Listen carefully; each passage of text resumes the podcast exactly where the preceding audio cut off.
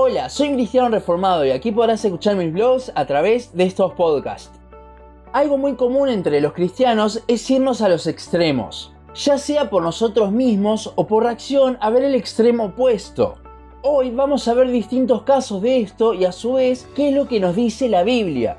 Muchas veces queriendo resaltar algo nos vamos al extremo de dejar de lado otros aspectos. Ha pasado, por ejemplo, con el amor que queriendo muchos resaltarlo han dejado de ver el resto de los atributos de Dios. Pero también nos pasa que vemos como algunas personas se van al extremo y como respuesta nos vamos del otro lado de la línea. Veamos algunos ejemplos.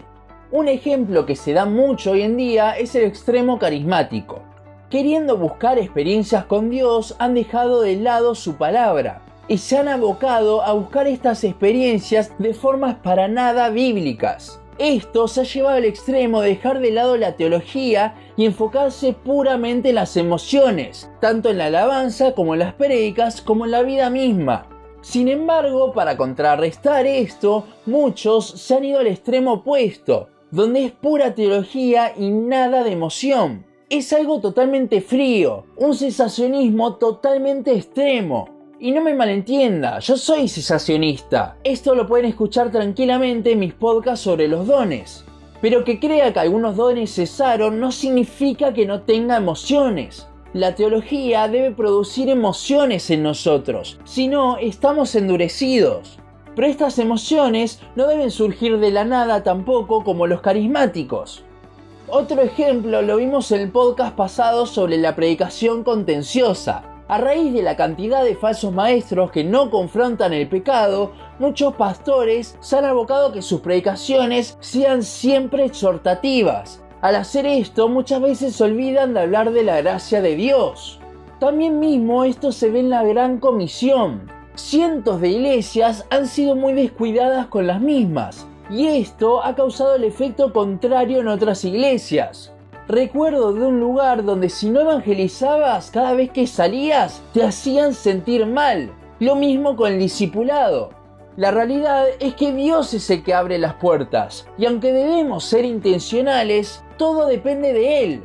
Además esto ha provocado que personas no capacitadas se pongan a evangelizar o discipular, confundiendo más a las personas que necesitan un buen fundamento bíblico. Y todo esto va creando una esfera de nieve que cada vez se hace más grande porque personas que no están capacitadas están discipulando a otras personas que no saben absolutamente nada de la Biblia, con lo cual no los llevan por un camino bíblico porque de vuelta no están capacitadas.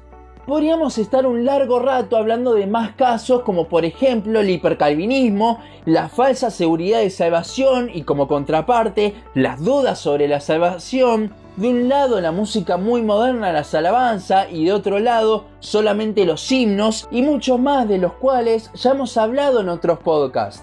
Pero creo que el ejemplo más típico es el liberalismo y el legalismo. Muchas iglesias, al ver a las iglesias modernas totalmente liberales, se van para el otro extremo del legalismo. Y a veces ni siquiera es un legalismo tan marcado, pero sigue siendo un extremo. Estos dos extremos existen en consecuencia uno del otro. El liberalismo existe por no querer ser como el legalista y querer ser más atractivo para el mundo. Y el legalismo existe por no querer ser como el liberalismo y querer aislarse de todo. Uno es la gracia, entre comillas, completa sin la ley. Y el otro es la ley sin la gracia. ¿Esto último le suena? Es justamente lo que Pablo quiso aclarar en los primeros capítulos de su carta a los romanos. Pablo habla de cómo la ley ya no tiene efecto, sino que la justificación es por la fe por medio de la gracia. Pero al decir esto, estaba en peligro de que personas se vayan al extremo de pecar sin problema, ya que estamos en la gracia. Por eso es que Pablo desarrollará el capítulo 6 en adelante respondiendo a esto comenzando con la pregunta que podría llegar a surgir. Romanos 6.1 y Romanos 6.15 dicen, ¿perseveraremos en el pecado para que la gracia abunde? ¿Pecaremos porque no estamos bajo la ley sino bajo la gracia? A estas dos preguntas Pablo responde de la misma forma, en ninguna manera.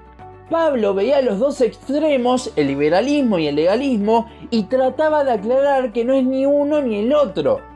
Creo que solemos irnos a los extremos principalmente por temor a no caer en algo que vemos que no es bíblico. Pero eso no significa que la otra punta de la línea sea bíblica. Debemos tener mucho cuidado con esto y basar nuestra teología no de acuerdo a lo que vemos, sino de acuerdo a la Biblia. Los extremos muchas veces son peligrosos porque nos hacen ser radicales en algo de lo cual la Biblia no lo hace.